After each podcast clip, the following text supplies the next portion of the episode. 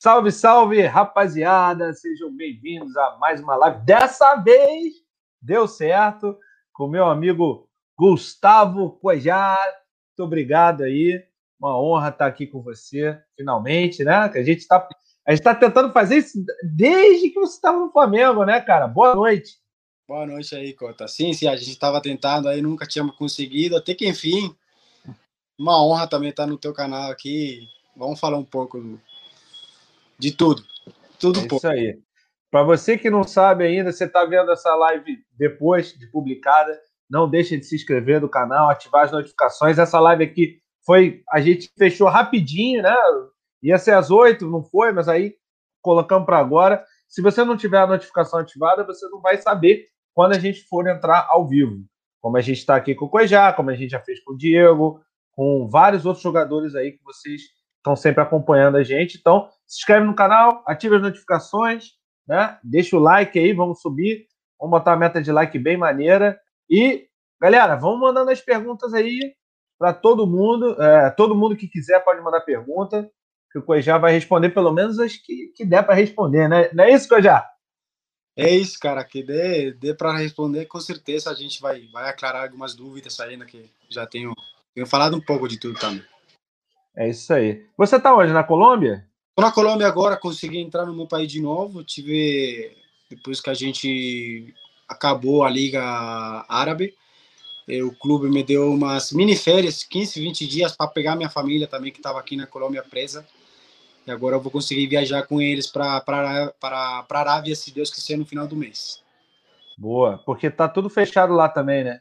Tá, tá. Os voos internacionais ainda não abriram.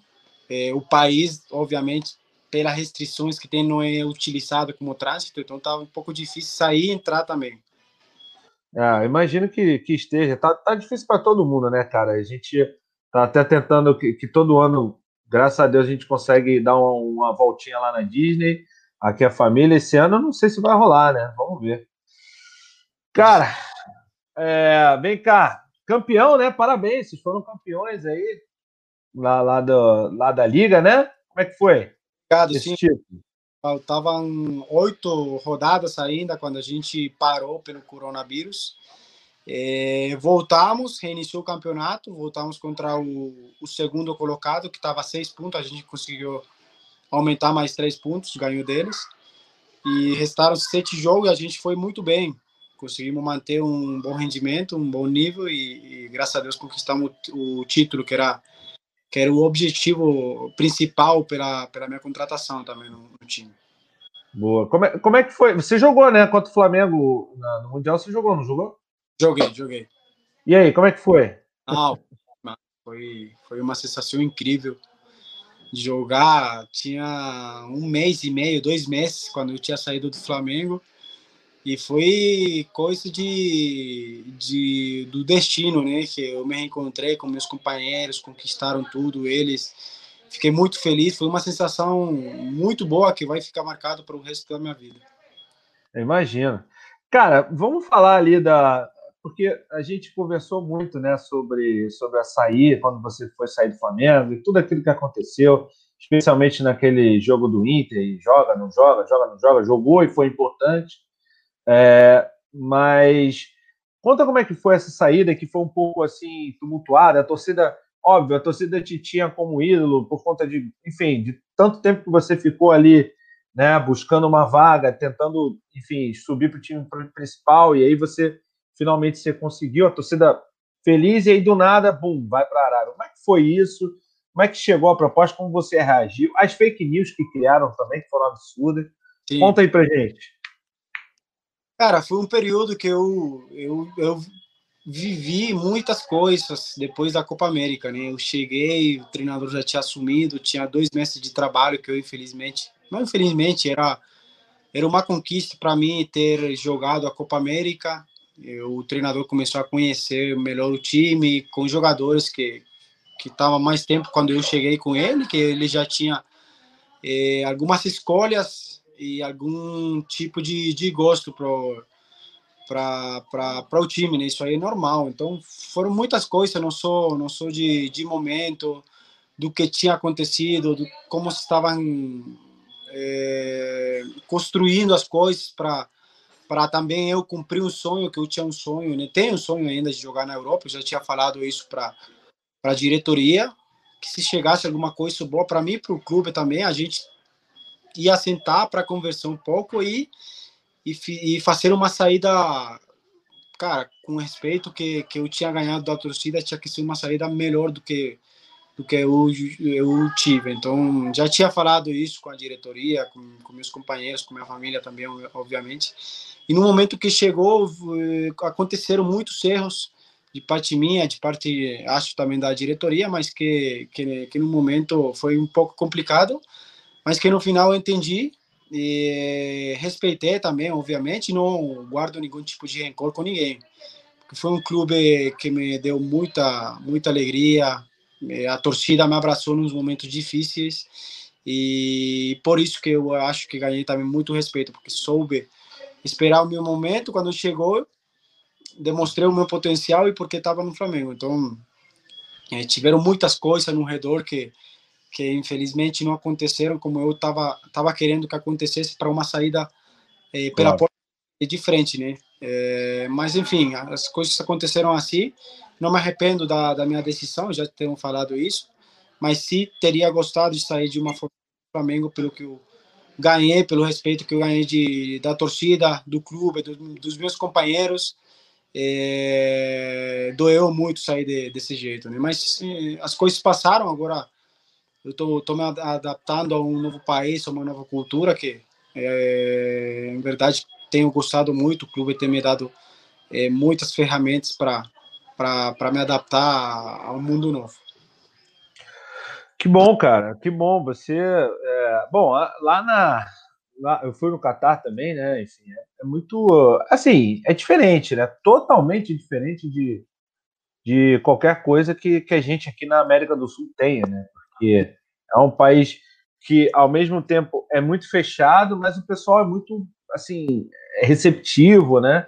É fechado assim, tem, a, tem as culturas muito, como é que eu vou dizer? Aquela história, né, de, de, de muçulmanos e tudo mais, as mulheres não aparecerem, não terem tanta voz lá, mas é um país muito aberto, as pessoas, quer dizer, aberto nesse sentido, mas assim, que as pessoas são muito receptivas, né? Como é que foi a tua chegada lá? Cara, foi muito boa. O país está cada vez se abrindo mais ao mundo ocidental. Tem mudado várias coisas desde que eu cheguei. É, por exemplo, as mulheres já podem ir no estádio, é, as mulheres já podem dirigir, que anteriormente isso não podia. Uhum.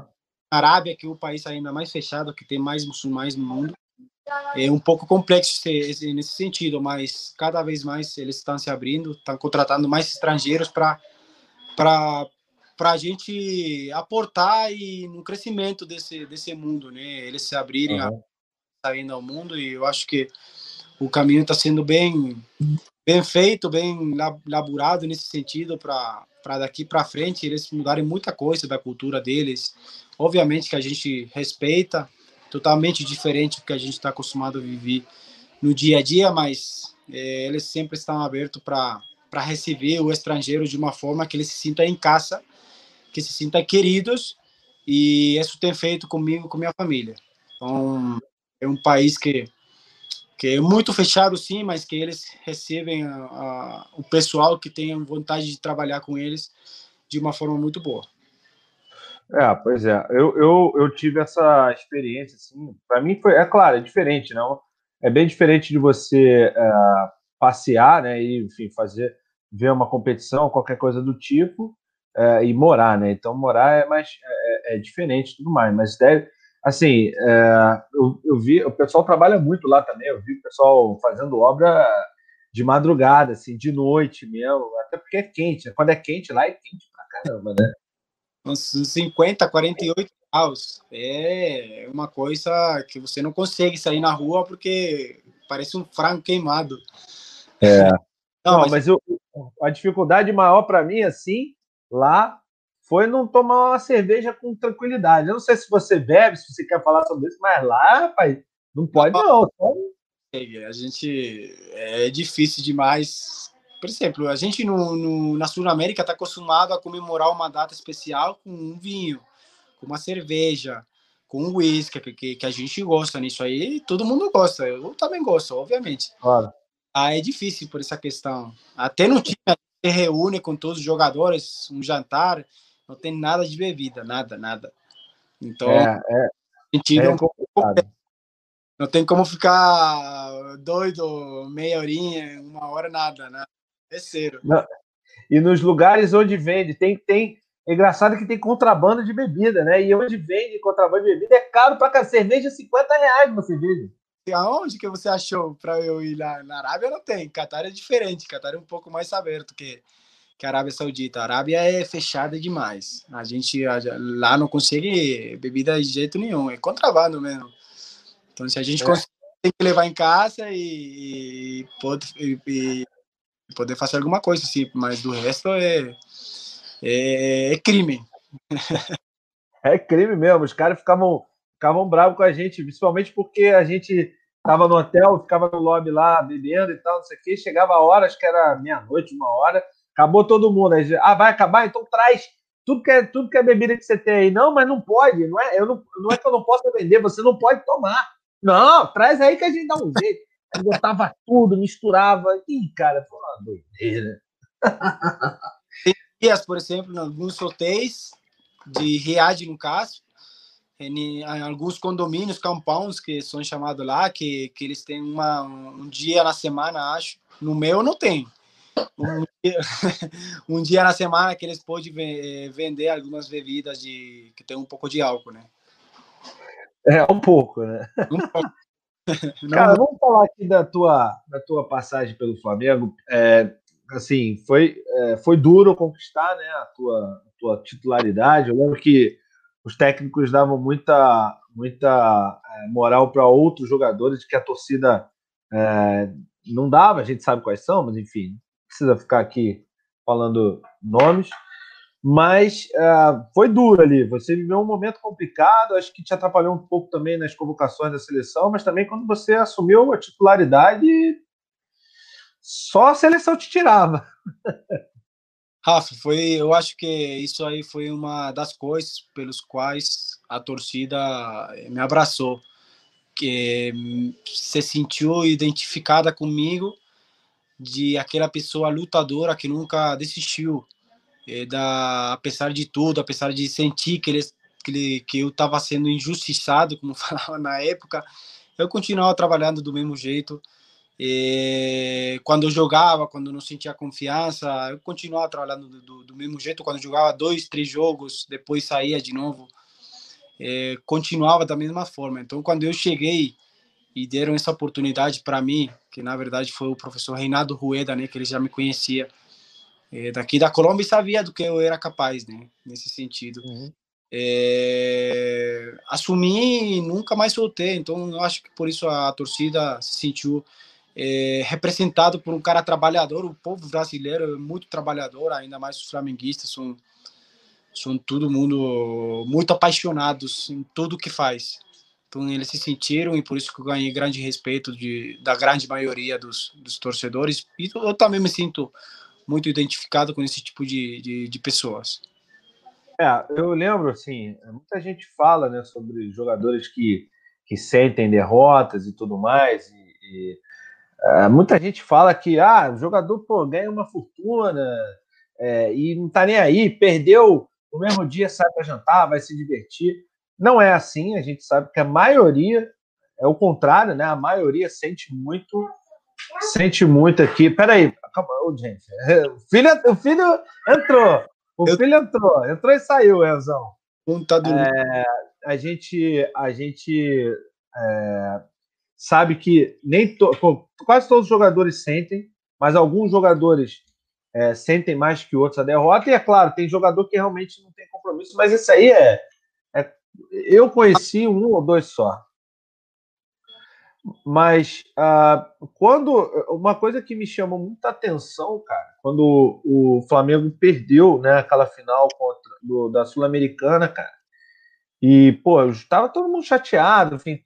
O clima antes do jogo foi esquisito, por conta de toda aquela violência. O clima depois do jogo também foi esquisito, porque as pessoas, ah, alguns torcedores se revoltaram, foram ali para frente do Maracanã. Enfim, foi difícil. Foi, foi uma noite difícil. Então os familiares acabaram se, se juntando ali na, na, na sala, ali, nas salas ali de, de imprensa do Flamengo, né? Todos os familiares ficaram ali até esperar acalmar as coisas. E eu lembro bem, cara, ninguém me contou, eu vi, você, porra, você, tua família lá, mas você não tava nem aí, que você tava chateado pra caramba, você tava agachado assim, até falei, cara, é, falei até pro, pro assessor de imprensa na época, falei, tira ele dali, cara, porque, pô, o nego vai pegar essa imagem, mas tipo assim, vai ser a imagem da derrota, mas você não tava nem aí, né, cara? Você, você sentiu demais esse momento, né? Cara, isso foi muito difícil, até porque eu tive um lance infeliz que eu ainda continuo pensando que não, não, não, não foi pênalti. Infelizmente foi até um colombiano que, que apitou essa jogada aí. Lembro muito bem desse momento, mas enfim, foram coisas que passaram que eu senti muito. É, cara, porque o Flamengo sempre chegava nesses momentos, nesse, essa era a segunda final, já tinha passado a Copa Liberta, a Copa Sul-Americana contra a Copa do Brasil. Contra o Cruzeiro. E eu tava jogando, tava jogando constantemente com, com o professor Reinaldo. Cara, eu senti. O que, o que, que falta? O que, que a gente estava fazendo de errado para não chegar nessas duas, duas decisões? Sempre um detalhe que, que a gente falta para conquistar o título que o Flamengo merece, que essa torcida merece, que, que eu pessoalmente estava trabalhando muito para ficar na história desse clube, ganhando um título de importância, que eu sempre falei. E, cara, esse, esse dia foi marcante para mim por isso, porque eu pensava, cara, de novo a gente chega no momento decisivo, alguma coisa falta. É, não sou de mim, de algum companheiro que erra, ou do, do time tudo que erra um conceito é, de jogo. Então, me cobrei muito, muito, muito nesse dia porque ficava pensando o que que falta, o que que a gente está fazendo de errado, o que que a gente falta alguma coisa para fazer, o que que a gente pode mais fazer para conquistar esse título que o Flamengo está merecendo há muito tempo, é, pelo que tinha pelo que tinha feito nesse ano de reconstruir clube, de, de, de pagar todo mundo, de ter todo mundo em dia. Então, me cobrei muito nesse dia, foi muito marcante para mim e sempre senti muito a derrota, sempre, sempre. Cara, eu não, não conseguia sair de casa quando eu perdia. Quando ganhava, eu sabia que era o seu também para a gente, né? Porque flamenguista contente no Brasil é, é o Brasil tudo. Então, isso aí era muito bom. Mas quando eu perdia, cara, era, era com a cara do CU aqui. Era tatuado para mim, era, era muito difícil perder. Eu não gosto de perder nenhum, nenhum tipo de jogador que está agora, por exemplo, no Flamengo. Nesse alto nível, eu gosto de perder. Então, sempre foi, ainda continuo sendo assim, quando pergo, sempre me cobro muito, mas, mas trabalho sempre para que essas coisas aconteçam é, o menos possível. É. Vamos abrir aqui algumas perguntas, né? Vamos, vamos aqui. A Scarlett Mazzoni mandou um superchat. Obrigado, Scarlett. Pediu ó, um abraço para o grupo do União do Coijá. E você fala aí um abraço para esse grupo aí, para ela gravar e salvar. Fala de novo, fala de novo que travou. Um abraço aí para o grupo União do Cojar. Tamo junto. Obrigado aí pelo apoio. Você tem muitas fãs, cara. Até parece que você é um cara bonito, pô. cara simpático. Ganhei é. com muito trabalho, né? Dentro do campo. Fora, eu já tenho a minha esposa e meus dois filhos aí. É normal que aconteça. É, é aí, ó. Já vai ficar todo vermelho, já tem o cabelo vermelho. Tava, quando você, quando você, eu tava esperando você ver a negócio da live, você não via, como a minha barba é ruiva, eu falei, ó, se vocês virarem ao contrário, de repente a minha barba vai parecer o já aqui, de alguma maneira. Cara, vamos, vamos falar de futuro agora, tá? É, enfim, aqui é uma resenha, não é uma entrevista. Então vai, volta, fala, enfim. É, eu quero saber o seguinte, e todo mundo, Flamengo, Grêmio, segue aí. O que, que você vai fazer da sua vida, assim, no próximo, na próxima temporada? Você planeja voltar? Você, enfim, se vai cumprir seu contrato? Tem propostas, se você puder revelar, é claro. Ou aí, enfim, se, se tem alguma chance de você voltar para o Flamengo, se você quer, você tem esse, esse desejo, ou se hoje, hoje algumas pessoas falaram de uma possível ida sua para o Grêmio. Uh, enfim, o que, que você tem para falar pra, com a gente sobre isso? Rafa, eu já falei que agora, nesse, nesse, nesse período, eu acho que vai ser muito difícil é, eu voltar para o Flamengo, né? Pelo jeito como eu saí, pelas coisas que aconteceram, pela, pelas pessoas que ainda estão ligadas no clube, eu acho muito difícil, mas é, no futebol qualquer coisa pode acontecer, né? A gente que está convivendo no dia a dia nesse mundo sabe que as coisas estão muito dinâmicas e que um dia a gente diz que sim, no outro dia diz que não e, e é tudo tudo assim, muita correria em cima da hora. É óbvio que eu, eu, eu gostaria de voltar para o Flamengo um dia, se tiver oportunidade, se não, cara, o respeito, a gratidão com esse clube vai ficar para a vida toda, voltasse ou não voltasse no Flamengo. Isso, para mim, é, não, vai, não vai fazer diferença o carinho que eu tenho pela instituição, pelas pessoas que me ajudaram nesse clube e pelos meus companheiros também, se ainda estiverem nesse momento, se tivesse a oportunidade de voltar. É... Tem algumas, algumas sondagens de alguns times, mas agora eu estou muito contente no time que eu estou.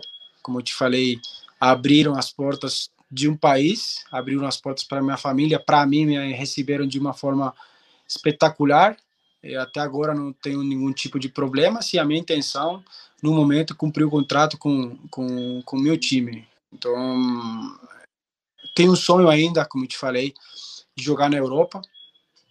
É, proposta agora na mesa não tem, mas é, tem alguma sondagem que eu acho muito importante também. A gente sabe que um, um, pela questão dos horários, pela questão de, de, de, algumas coisas que a gente conhece, é muito difícil chegar a uma proposta é, da Europa, mas sondagens tem, eu acho isso muito importante. O meu nível ainda continuo sempre trabalhando para manter é, que, por exemplo, na minha posição, eu sempre vou ter que correr, sempre vou ter que manter uma alta performance e isso aí eu continuo tendo e continuo tendo essa cabeça de, de profissional, sempre me treinar para render o máximo para o meu clube.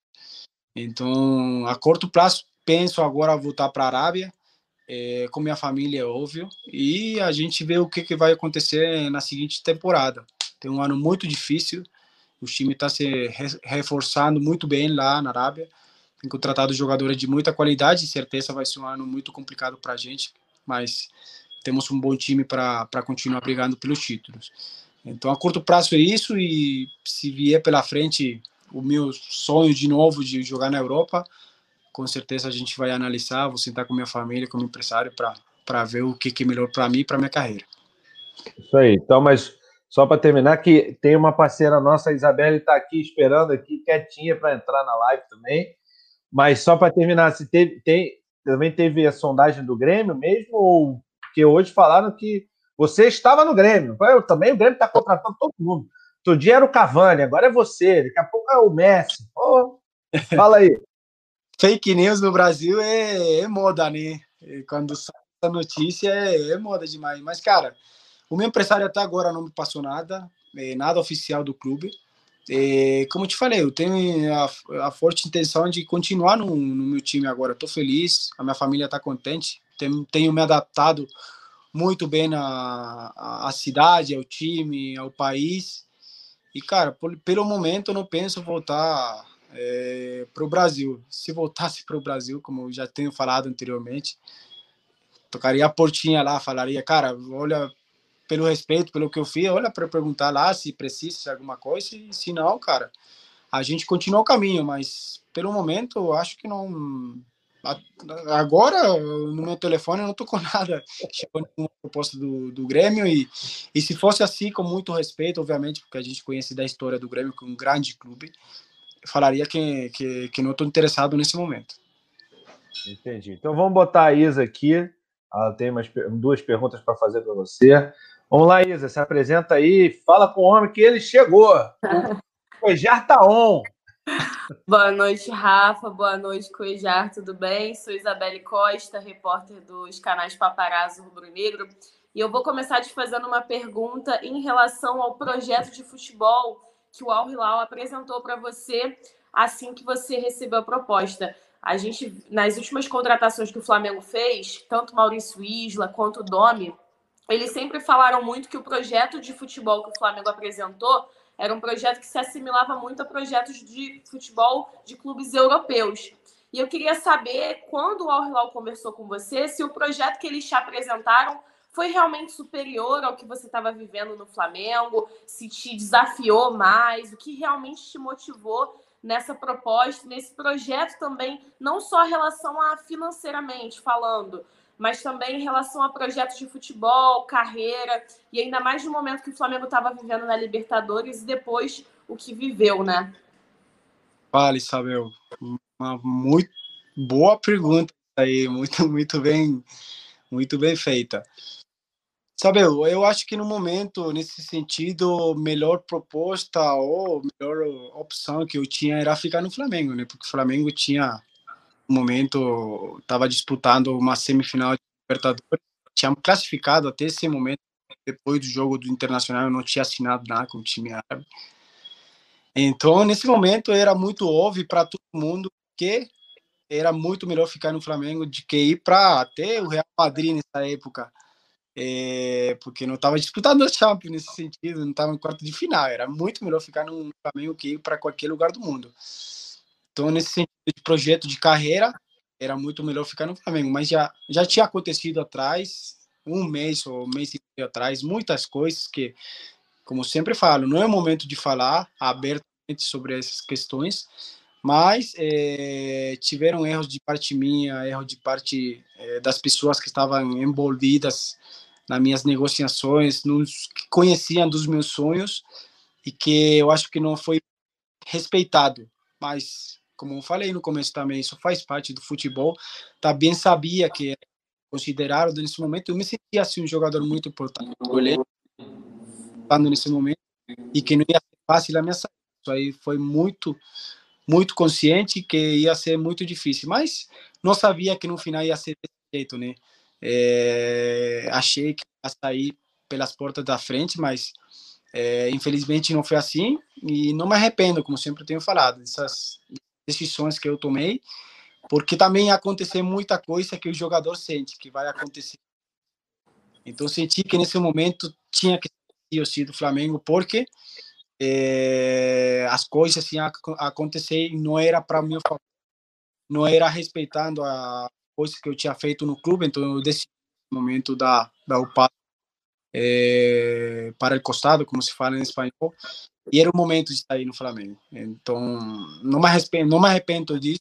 É, foi um clube que que me deu muito, me deu me deu a conhecer internacionalmente, voltei a jogar pela, pela seleção, voltei a voltando a cumprir um sonho de, de jogar um, um torneio internacional com minha seleção. E se não fosse pelo Flamengo, eu não tinha feito, não tinha cumprido esse sonho. Então, vou estar eternamente agradecido pelo que o Flamengo representou na minha vida. E a vida segue. E para frente pode acontecer muita coisa e eu estou agradecido eternamente com o Flamengo.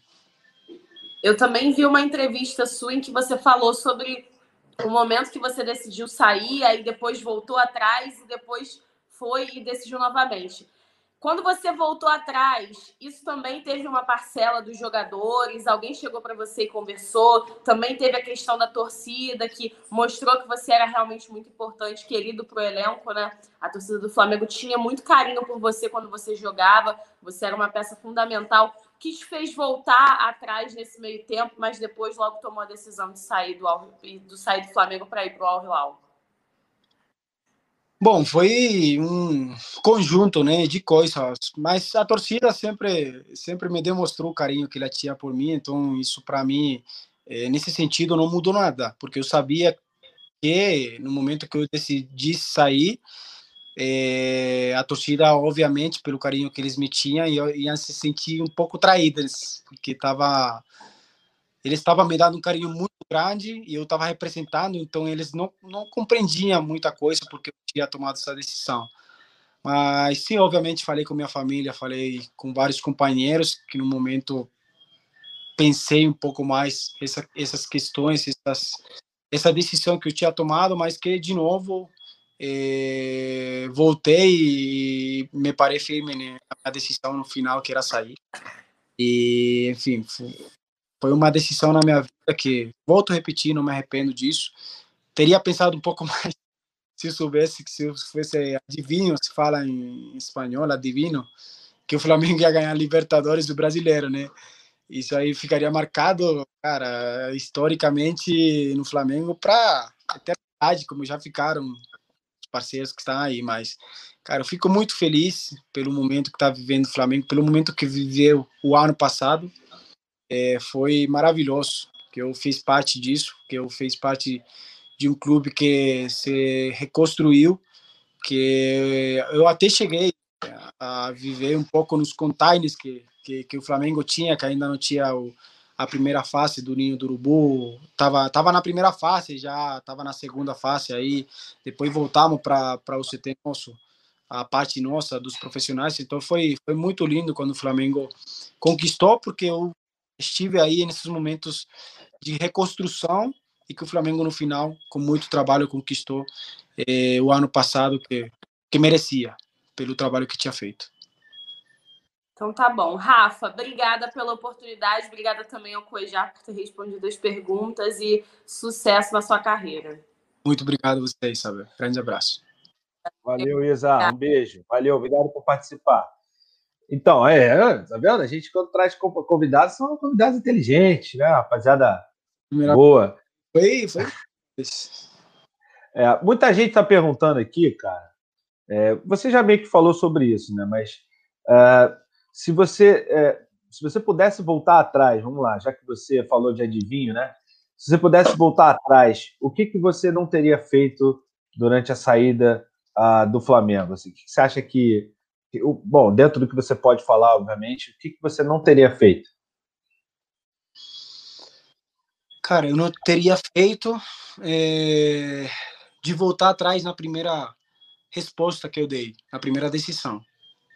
Eu falei uma coisa, depois voltei atrás, me arrependo disso.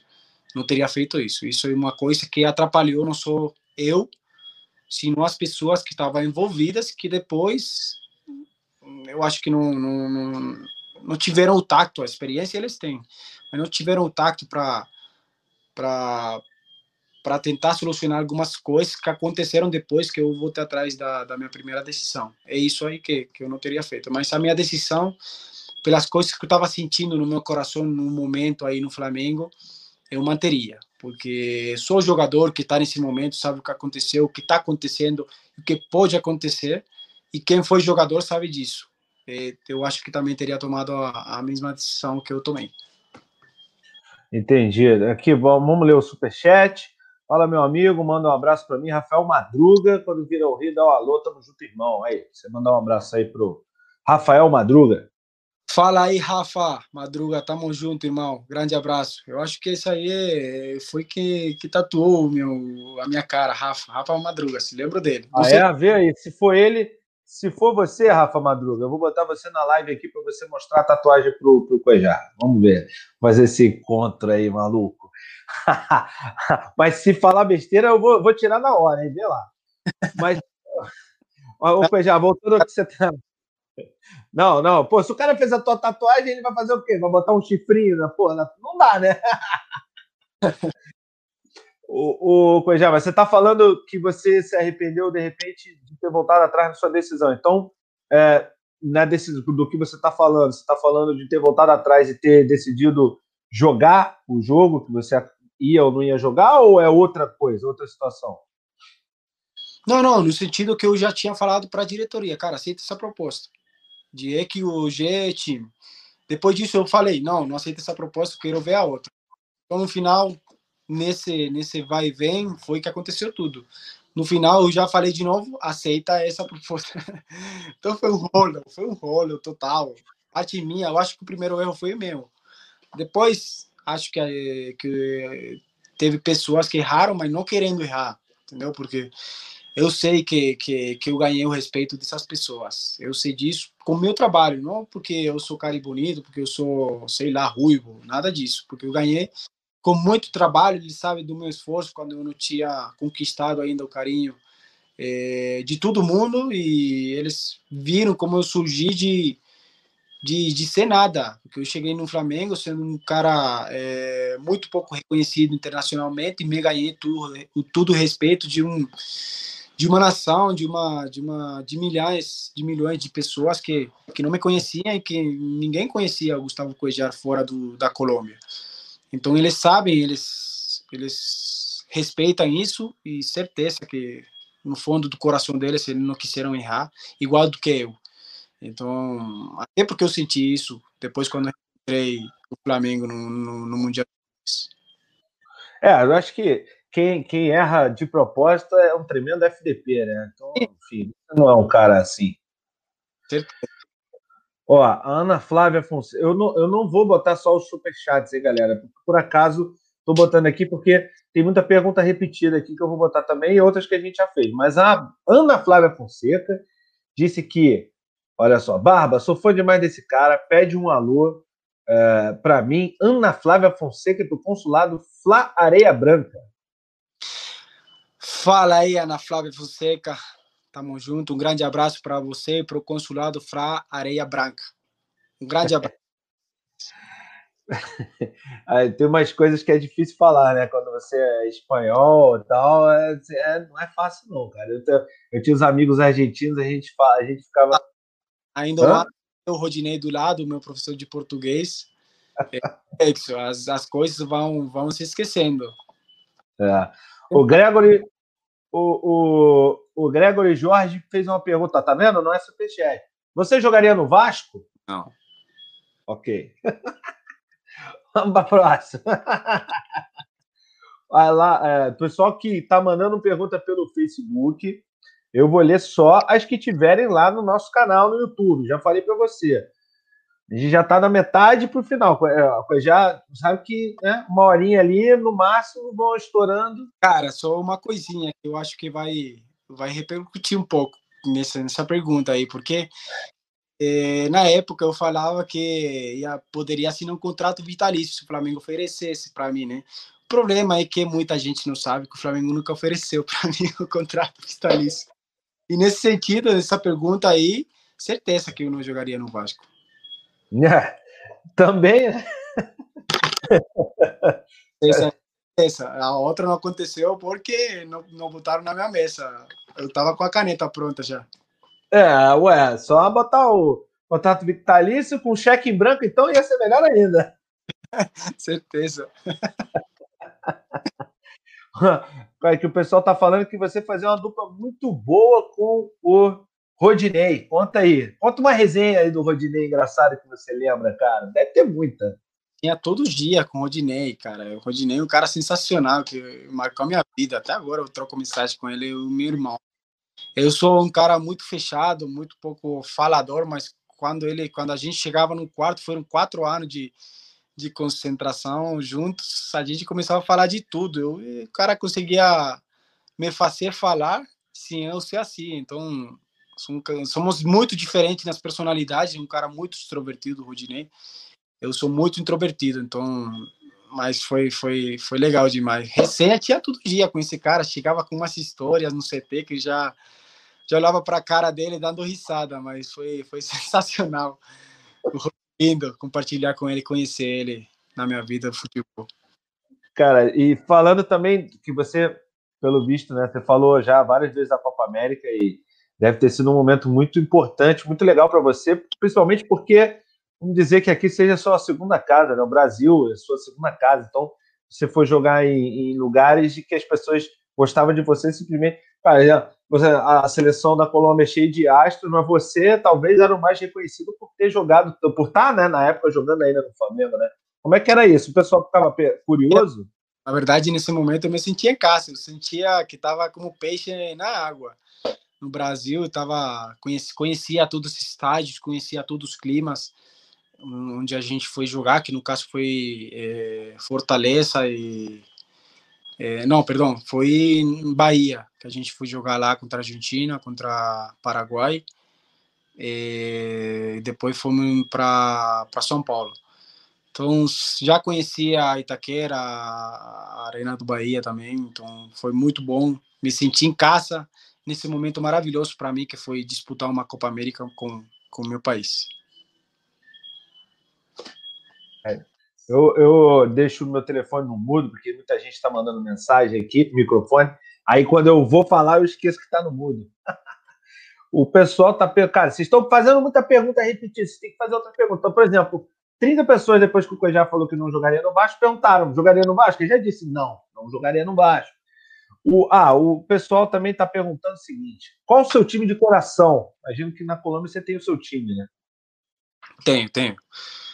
Na verdade, são, são, são dois times que marcaram minha vida. Primeiro, o Deportivo Cali, que me deu, me deu tudo. Ele me formou como pessoa e como atleta. Desde os 14 anos que eu cheguei cá, eles me deram estúdio, me deram caça, alimentação, até os 21 anos que eu parti de novo para o Júnior Barranquilla.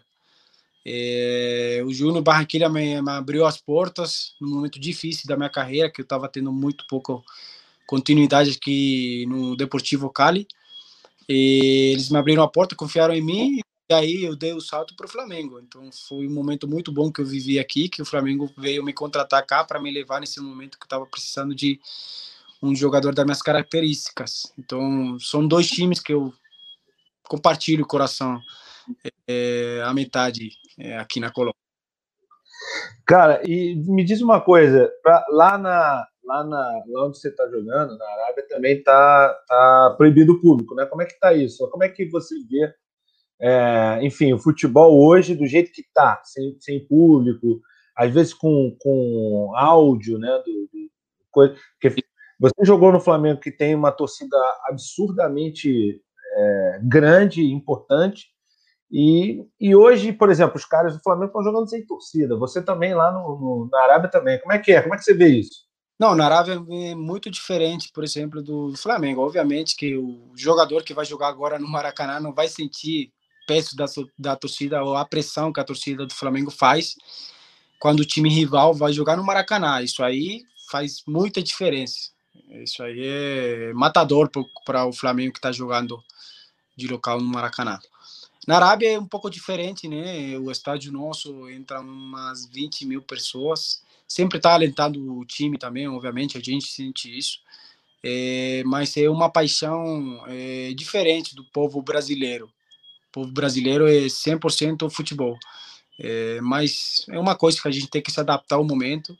É certeza que a gente vai, vai de novo daqui a pouco abrirem as portas dos estádios e vai voltar a torcida que é para eles que a gente joga, né? Para eles que a gente é profissional e tenta demonstrar o trabalho que que no dia a dia a gente trabalha para levar alegrias para essas essas pessoas, esses torcedores e as famílias também que estão tá assistindo. É. É, aqui também tá difícil, né? Não só para o jogador, é, até conversei com alguns jogadores, inclusive com o Diego, ele falou sobre isso aqui no canal. Realmente, é, para clubes que têm a torcida como o Flamengo, por exemplo, é muito Sente muito, né?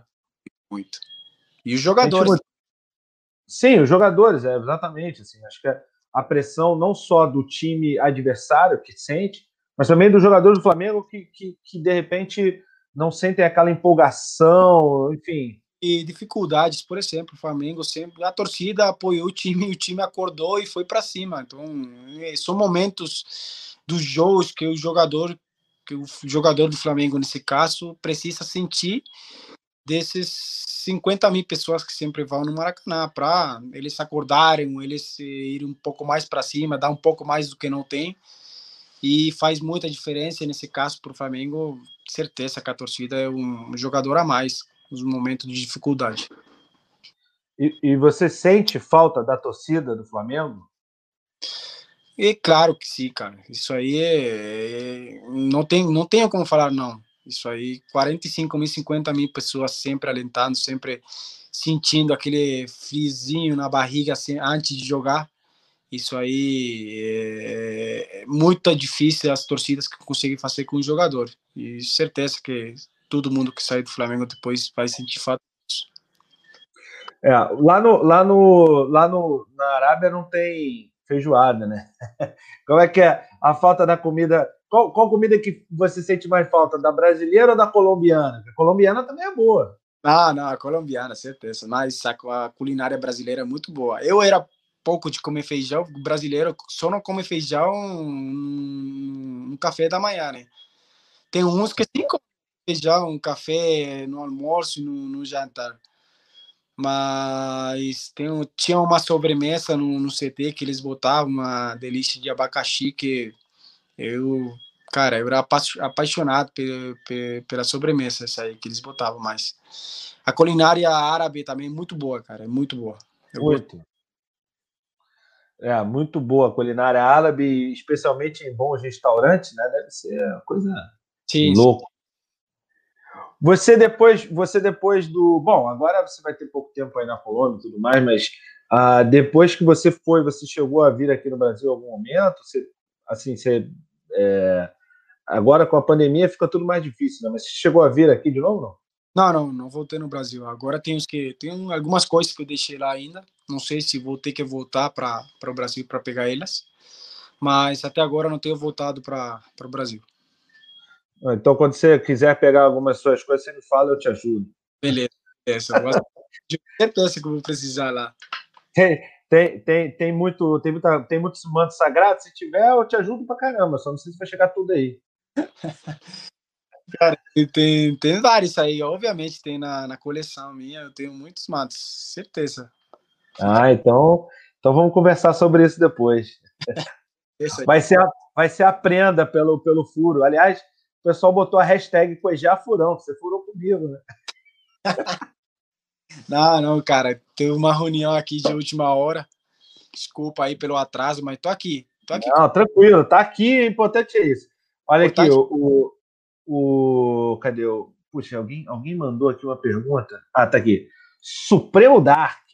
Qual foi a comida mais estranha aí na Arábia? Ele não tá na Arábia, ele tá na Colômbia, mas qual foi a estranha que você. A, a, a, comida mais estranha que você provou, enfim, a coisa mais estranha que você comeu lá na Arábia? Camelo.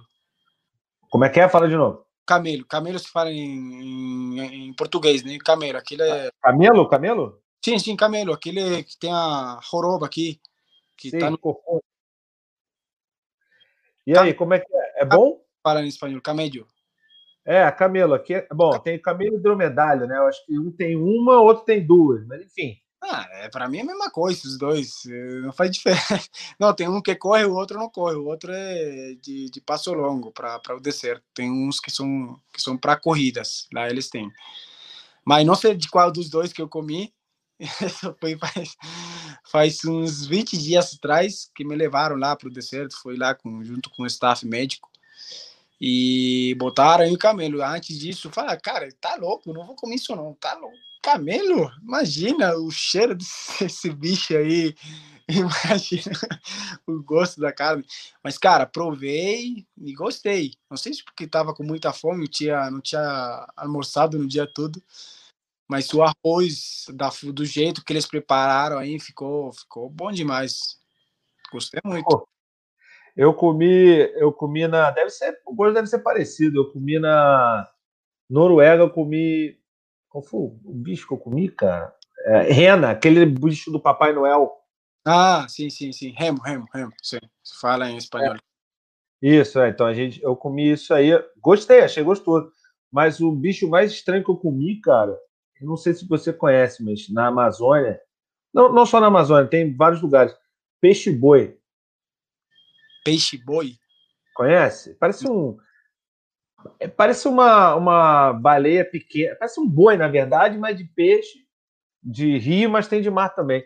Eu comi, você, não sabe, eu morei no interior do Amazonas, então eu, quando eu comi, as pessoas falaram: não, é, hoje o menu é peixe boi. Eu falei, ah, vou comer o bichinho. Não, pô, coitadinho, tá em, tá em extinção, caramba. Eu falei, não, não, faz o seguinte, o peixe, ele tem, ele tem, é, é, tem a metade peixe, metade boi e tal. Essa aqui é só o peixe, metade peixe. Come essa carne assada aqui.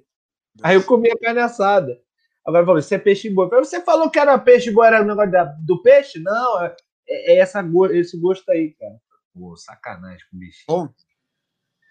É bom, é bom. Você, parece carne assada, né? Porque temperada. Na verdade, você só sente o gosto da carne mesmo se você provar com sal só, né? E a cara dele fica para fora aí, morando aí no ar, e, e, o corpo dele fica na água. É, tipo isso. Quer ver? Eu vou te mostrar aqui. Mas eu comi, cara, na Amazônia se come de tudo. Eu comi tartaruga, ah, comi. Tá. Meu, meu pai. Meu pai, meu pai é, é, era militar, comeu uh, cobra, aqueles negócios, enfim. Deixa eu ver mais uma pergunta enquanto eu pesquiso aqui. É, ah, tá aqui, ó. Caraca, a pessoa tá falando pra caramba. Qual derby tem mais pressão? Flamengo e Vasco ou Al Hilal e Al Nasser? Não, cara, o Al Hilal Nasser é um bom jogo. Infelizmente a gente esse segundo jogo que ia ser um, num estádio maior, depois da pandemia a gente jogou sem público, não, não senti ainda não senti aquela torcida que eles têm. Mas no nosso estádio, como eu te falei, cabe umas 20 mil pessoas e o ambiente é muito bom, cara. Tem, tem uma pressãozinha, tem uma pressão legal. Mas o Flamengo Vasco, eu joguei um Flamengo Vasco no Brasília. É, foi no Brasília e Manaus. Cara, era o estádio lotado. Foi o meu primeiro clássico Vasco. O Vasco estava na Série B ainda. E foi, foi um ambiente, cara, que nunca tinha sentido. Pô, eram 70 mil pessoas naquele estádio. Era branco e vermelho e preto por todo lugar. Era maravilhoso. Certeza que nesse momento foi o Vasco, foi Flamengo Vasco. Pô, lá no, lá no. Não foi o jogo que o Wallace pegou a bandeira e achou que era jogador de, de NFL, não? Foi? Foi, foi, foi.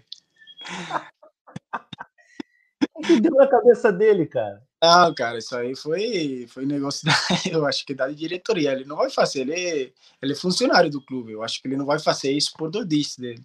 Ele vai fazer porque mandaram fazer. Você acha isso? Espartacus lá atrás. É, é nosso aqui. Mas você acha que ele fez por causa da diretoria? Eu acho que mandaram ele fazer. Acho isso, não sei se eu tô errado, porque eu não estava muito. Nesse momento estava ainda aprendendo português, não sabia o que, que os caras estavam falando aí. Eu só entrava carro pra, campo para correr, para tentar dar o meu melhor, mas não sabia o que, que os caras estavam falando, o que, que tinha acontecido. Cara, então eu vou te falar. Na verdade, a história que eu sei é que ele tinha visto o Super Bowl uma partida do NFL, de, de, futebol americano, não sei. Aí ele falou com o Yuri, se eu não me engano a história é, você lembra do Yuri, né, lá no marketing, lá do... Aí ele falou, Yuri, me dá, me arruma uma bandeira num, num, num, numa madeira, né, num mastro, um pauzinho assim. Aí ele deu, quando ele deu, ele falou assim, agora manda todo mundo sair da frente que a gente vai sair correndo.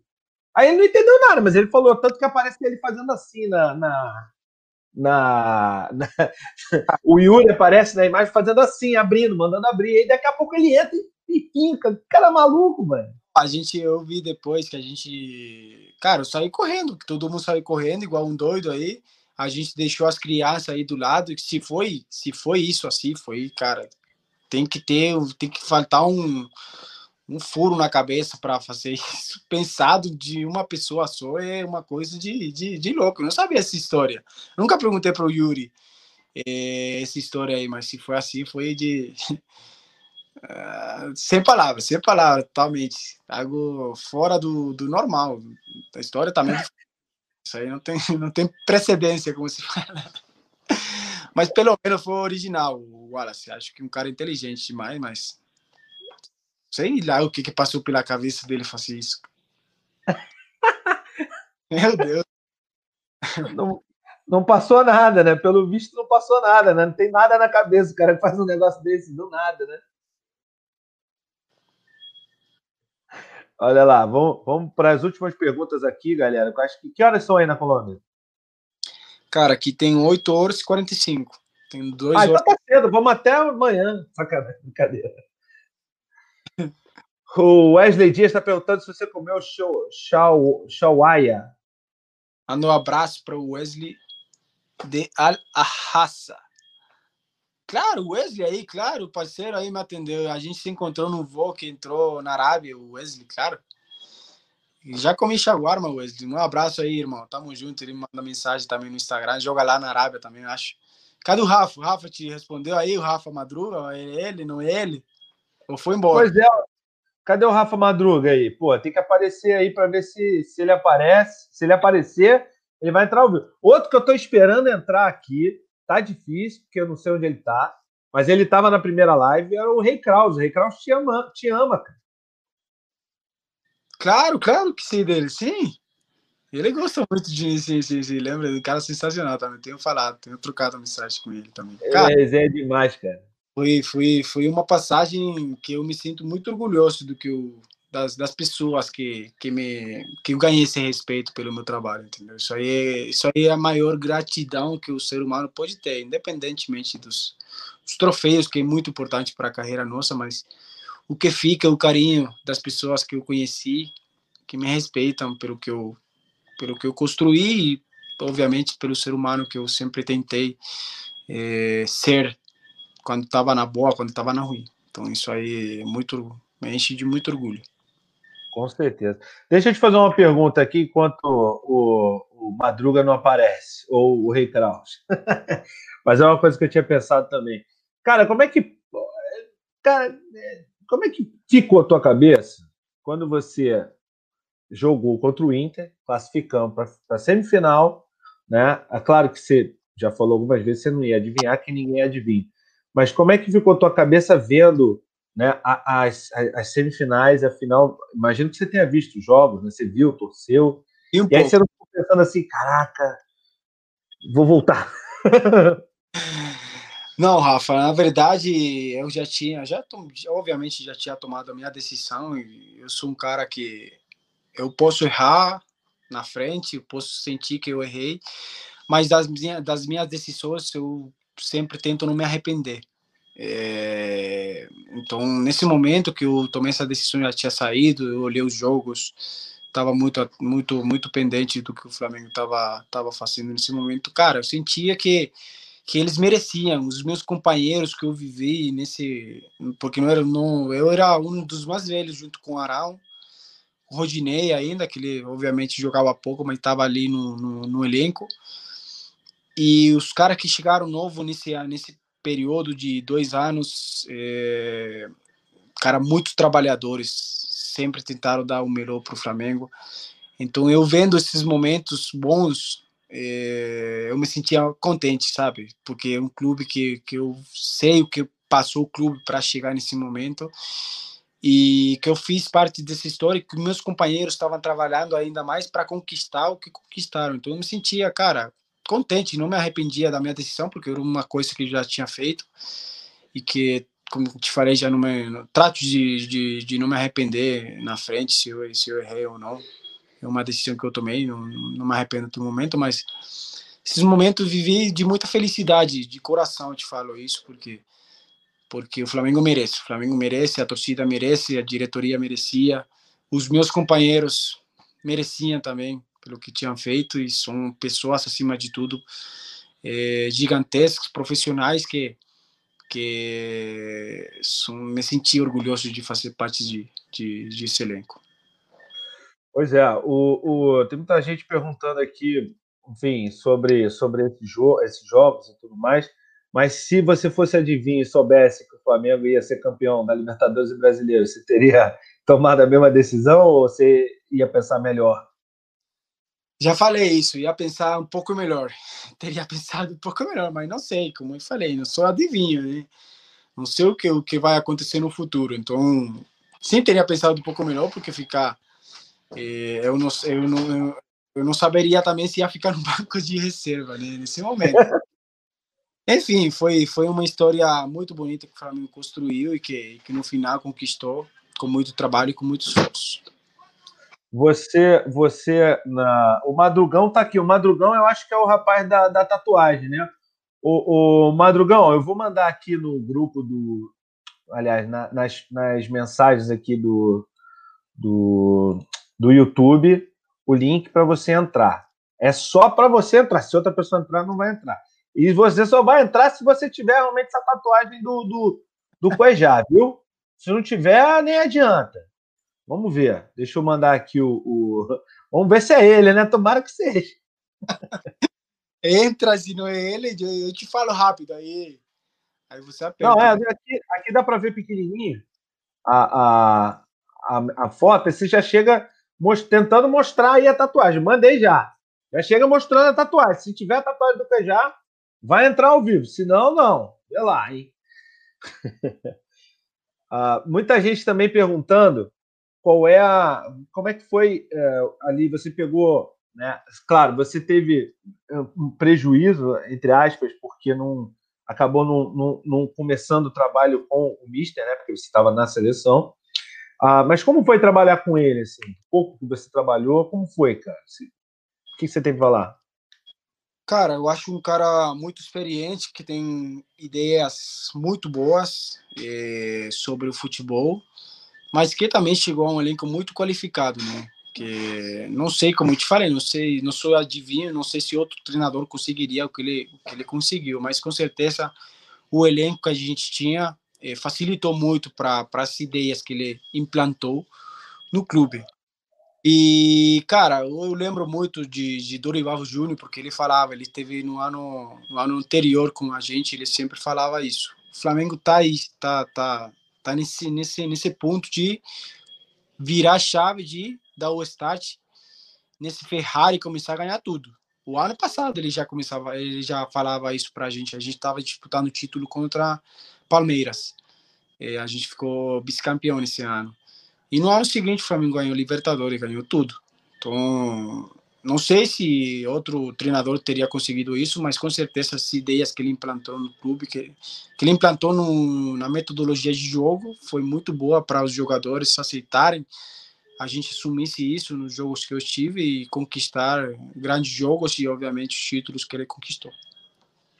É isso aí. O, o, o Denis está perguntando aqui, uma boa pergunta, qual foi o difícil, mais jogador mais, jogador mais difícil que você é, teve jogando contra na Arábia? Eu vou além. Quais os jogadores mais difíceis que você já enfrentou pela seleção, pelo Flamengo, pelo seu outro time e aí na Arábia, lá na Arábia, quais foram? Cara, na seleção eu tive, enfrentei a Argentina, eh, o Dybala, um cara que tem um raciocínio muito bom, muito rápido, obviamente, a gente conhece da qualidade dele, um cara a nível mundial é, reconhecido. É, Lo Celso, também argentino, muito bom jogador, obviamente a gente também conhece da qualidade dele, pela seleção, isso. Neymar também enfrentei, mas era no sub-20, que ninguém, ninguém dava o bote nele. Ele driblava, era assim magrinho, na melhor época dele no Santos. Então foi, foi uma experiência muito boa também. No Flamengo, cara, tem muitos. A, a, a, maioria dos jogadores que jogam por fora do campo são jogadores de muita qualidade.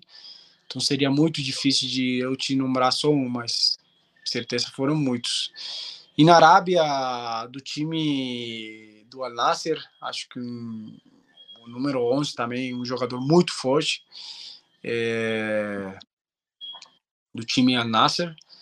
É, é, depois disso, tem vários jogadores também de muita qualidade. Que, cara, a gente tá. Todo jogo tem um jogador que sempre joga na, nas minhas costas que, que tem muita qualidade. Então, são, são muitos que, que com certeza vou, não vou lembrar o, o, os nomes agora, mas sempre tem jogador de qualidade de, do, do meio para frente. Ah, tem, ó, estamos acabando já, viu, galera? Então vocês mandem as perguntas que vocês quiserem logo o rapaz da tatuagem, o Madruga aí, se quiser aparecer, tem um menino aqui, Jadson, ele tá aqui, mas é, eu não sei se ele, eu não sei se ele é o cara que tem a tatuagem, só, o Jadson, combinei que eu só ia botar se fosse o, o rapaz da tatuagem, o já tá dizendo que não, que não é você, então eu vou te tirar aqui, viu? Um abraço. mas, mas assim, é, eu, eu, tatuar a cara do outro é, tem que ter muita muita coragem para fazer isso, tatuar a cara do ídolo. Eu vou tatuar, vou tatuar a cara do, do meu filho, né? Que é o meu ídolo. Eu... É isso aí que a gente pode tatuar. Mas enfim, é um cara que eu respeito muito, que fez essa homenagem para mim, eu me senti, cara, é, é, é, gratificante isso que eu te falei agora que tava te falando. Não, com certeza. Vamos ver se ele aparece aí. Vamos dar mais uns 10 minutinhos. Pode ser mais 10 minutinhos? Pode, pode, pode. Pode, pode. Já vai passar de uma hora. Já passou de uma hora. Ó, a Rosa, Rosalice, não sei o quê, tá perguntando aqui qual o gol mais bonito da sua carreira? Essa pergunta é difícil, porque eu só, eu só tenho três gols. Cara, sem dúvida nenhuma, foi contra o Santos, na Copa do Brasil. Até porque esse foi um gol que marcou também a minha trajetória e o meu recomeço no, no Flamengo antes do jogo eu já estava vendido, estava voltando para a Colômbia depois desse gol. Depois do jogo eu já não estava mais, já era um jogador intransferível para a diretoria nesse momento. Então, foi, foi marcante para mim esse momento. Chegou e, sem dúvida nenhuma, foi o, o, mais bonito dos cinco que eu tenho na minha carreira. Ó, já aumentou dois, viu? Era três, agora são cinco. Cara, cinco, de cinco não passa. Dá mal. Ô, ô, ô, você falou aí também de, de, é, de virar um jogador intransferível para a diretoria. E eu lembro que o seu nome é, teve uma grande especulação. Quase você foi parar no Bahia, não é? Enquanto a torcida pedia muito para você entrar no jogo, a, uma parte da diretoria talvez, não sei, por, não sei se porque não, a, o, o, técnico não planejava te utilizar ou se queria te dar mais experiência, porque você é jovem, você é um jogador jovem também. Como é que foi essa, essa fase, cara?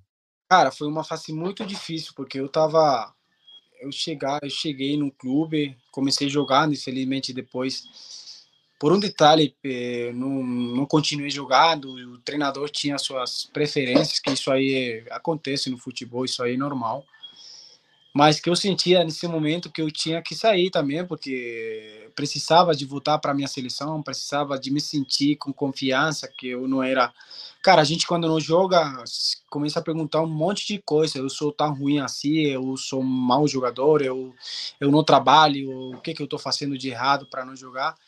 Então eu sentia nesse momento que eu tinha que mudar todo esse pensamento e ir para um lugar que que me desse essa oportunidade de demonstrar o que eu ainda não tinha demonstrado no Flamengo. Então, nesse momento, teve algumas sondagens que, infelizmente, eh, infelizmente não, felizmente, para mim, para minha carreira, não, não continuaram, não deram os seus, os seus passos finais e continuar minha carreira no Flamengo e construir uma, uma história, acho que linda para para a vida toda, para minha vida toda profissional. É, e assim, também falando de um, de um momento é, a torcida tinha muita, muita, muita implicância com o Márcio Araújo, né? Uh, e parte dessa implicância partia do, do, do, fato de que a torcida sempre considerou você um jogador melhor do que o Márcio Araújo. Para você, que era companheiro dele, e, e o Márcio é um cara muito gente fina e tal, um cara bacana, como é que você ficava? Porque imagina, você queria jogar, todo mundo queria que você jogasse, mas os técnicos acabavam botando sempre o Márcio Araújo. Para você, como é que foi isso? Cara, eu acho que o Márcio era um cara, um cara que, que ele me ensinou muita coisa, sabe? Porque além de ser uma pessoa maravilhosa, um cara de Deus, um cara que, que acredita muito na, na palavra, na Bíblia, que ele sempre tentava nos passar algumas coisas que ele que ele vivenciava, muito inteligente também pela idade, pela família que ele, que ele tinha, foi um cara que eu aprendi muito. Então, eu acho que ele era um pouco injustiçado, cara, porque é, se você olhava, às vezes, eu lembro muito de uma, de uma conversa que eu tive com um cara muito importante ali no Flamengo, ele vai, você olha ali nessa estatística, que agora o futebol é isso, né? O cara tá massacrando o Márcio você olha nessa estatística ali, não errou nada. Então, são conceitos, são coisas que, que às vezes a imprensa exagera, mas que, que faz parte disso, né? O futebol é, é, é trabalho como qualquer um e está é, exposto por ser público para que essas coisas aconteçam. Mas, cara, eu comecei a me perguntar, tá bom, Márcio é um cara que, que todo treinador joga, com todo treinador que chega ali joga. Então, eu me pergunto o que que faz Márcio para jogar sempre que o treinador chega. Tá bom, o Márcio é um cara que sempre está nas coberturas, que sempre está tentando procurar linha de passe, tentando dar alguma solução para o time. Então, vou tentar fazer isso, vou tentar fazer algo além disso para eu conseguir uma vaga nesse time, né? Porque eu, eu, eu queria isso. Então, no final, trabalhei para isso, para me espelhar num cara que eu considerava que era que era que poderia dar alguma coisa boa para minha carreira, é, aprender algumas coisas, obviamente disso, não só dele, senão de muitas coisas do Diego quando ele chegou, um cara extremadamente profissional, tá? Também aprendi muita coisa dele.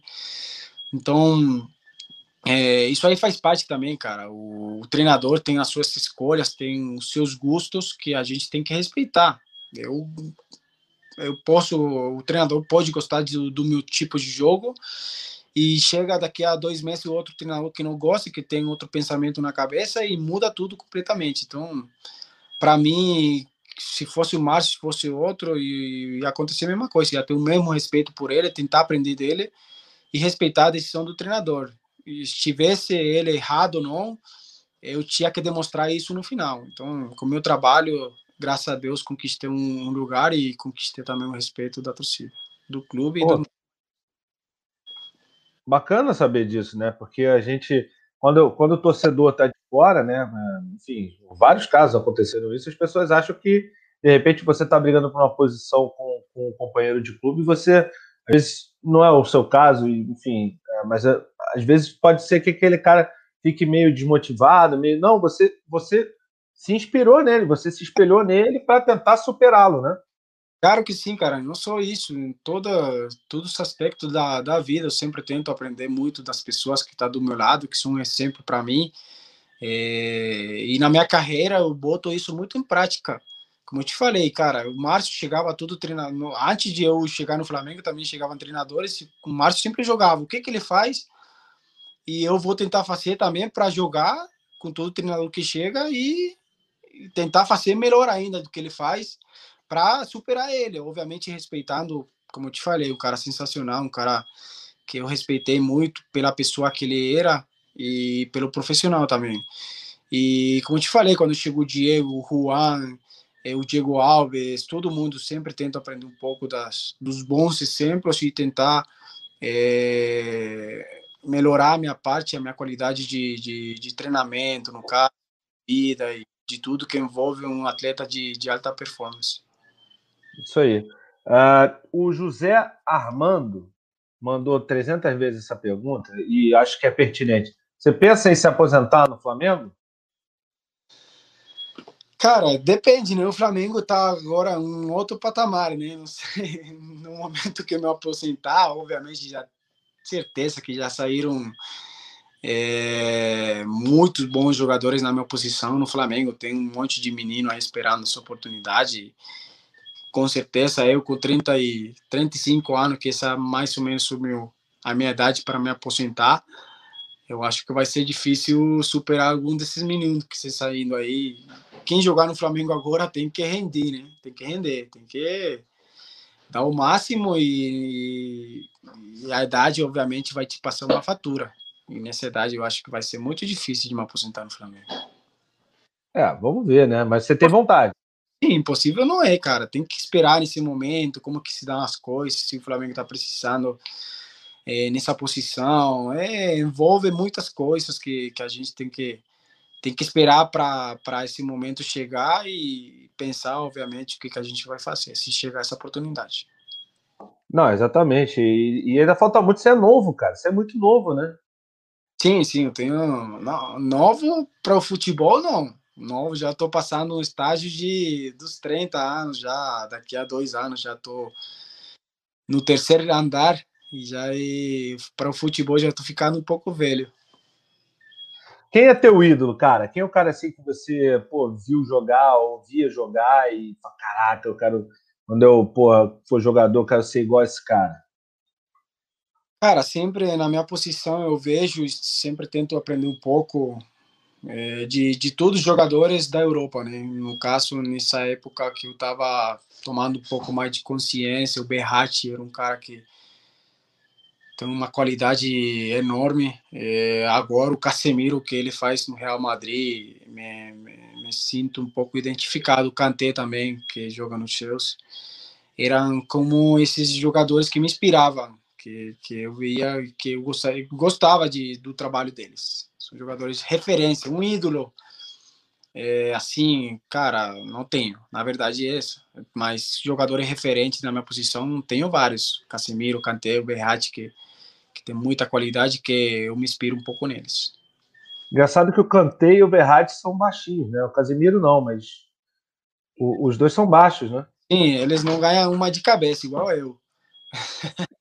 o Casemiro é outro é outro nível, né? Tudo de cabeça, cobertura, tá tudo lugar. Então, sempre que aprender um pouco de deles, mas essa cabeçada minha é, é de trabalhar ainda. É uma coisa que eu sempre me cobro, mas faz parte também. E olha que a cabeça é pequena, né? é muito pequena. Claro que sim, mas Mas, enfim, são, são, são coisas que eu ainda tenho que trabalhar. Apesar da, da, da minha idade, tenho que trabalhar e estou trabalhando também para melhorar essas coisas. É bom que você pode. Pô, você tem o, o Gomi, né? E o. E o Giovinco. O Giovinco não. É o Giovinco, né? Que joga contigo? Giovinco, Giovinco. Carrilho também o ano, ele. Giovinco. É, então, então você pode falar com ele, falar assim, pô, pede para gravar um vídeo, aquele negócio todo mundo fala para você, é, grava um vídeo aí para fulano, você pode falar para pô, pede pro KT gravar um vídeo para mim. não, não, eu não gosto disso, não. Irmão, ó, o, o, o, fala. Não, não, sou um cara muito, cara, muito fechado, muito simples. Não, não, não, não gosto de pedir também, incomodar, incomodar os outros, não gosto, sério. É, é a gente tem um amigo em comum, não sei se você sabe dessa história, mas eu não vou dizer o nome, mas depois eu, eu falo aqui no WhatsApp, que ele, cara, ele não gosta de pedir. É um cara muito famoso, não gosta de pedir, mas sempre que ele pede, sei lá, uma foto, não, não vídeos assim, mas uma foto junto, sempre dá zebra. Aí, esses dias, é, ele foi passar as férias num paraíso aí, e tava o Leonardo DiCaprio. Aí, não sei se você já sabe quem é. Aí ele chegou assim, pô, viu o Leonardo DiCaprio lá, pô, tranquilão, direto. Chegou, oi, Léo, tudo bem? É, meu nome é Fulano, eu jogo é, futebol. É, eu posso bater a foto com você? Aí ele falou, pô, cara, me desculpa, mas nenhum paparazzi sabe que eu tô aqui, ninguém sabe que eu tô aqui, deixa eu ficar aqui tranquilinho na minha e tal. Aí ele, aí ele falou, tá bom então, né? Meu Deus. Não, ainda não sei quem é. Vai me mandar aí o, o WhatsApp agora com o nome, pra dar risada. Depois eu te mando, depois eu te mando. Irmão, manda um recado aí pra galera, pra torcida do Flamengo, para as outras torcidas aí, pessoal que gosta muito de você, que acompanhou a nossa live aqui. A primeira live sem você, é a segunda com você. Manda um recado aí pra galera pra gente finalizar. Fala aí, rapaziada, os torcedores é, que sempre me acompanham aí no, na minha caminhada. Um grande abraço para vocês. Obrigado aí é, pelas boas mensagens, pelos bons desejos que, que mandam para mim sempre, pelas boas energias. Isso aí faz muito bem para mim. E um grande abraço. A gente está tá aqui na live aqui com, com o parceiro. Espero voltar daqui a pouco para a gente responder as perguntas aí que vocês fizeram para mim. Tamo junto e a gente se encontra de novo. Isso aí, galera. Vou terminar aqui agradecendo a todo mundo que esteve presente nessa live. Muito obrigado, muito obrigado, Cojar, pela paciência aí. Eu sei que você, enfim, tem muita coisa que você quer aproveitar na Colômbia, muito embora todo mundo tenha que ficar em casa nesse momento e tal, mas muito obrigado pelo seu tempo, muito obrigado pela sua presença aqui no Barbaridade. Para encerrar aqui, você que ainda não é inscrito no Barbaridade, se inscreva no canal, ative as notificações, né? Clica no sininho porque só assim vocês vão saber. Essas lives aqui são lives surpresa. A Duca já foi surpresa, duas.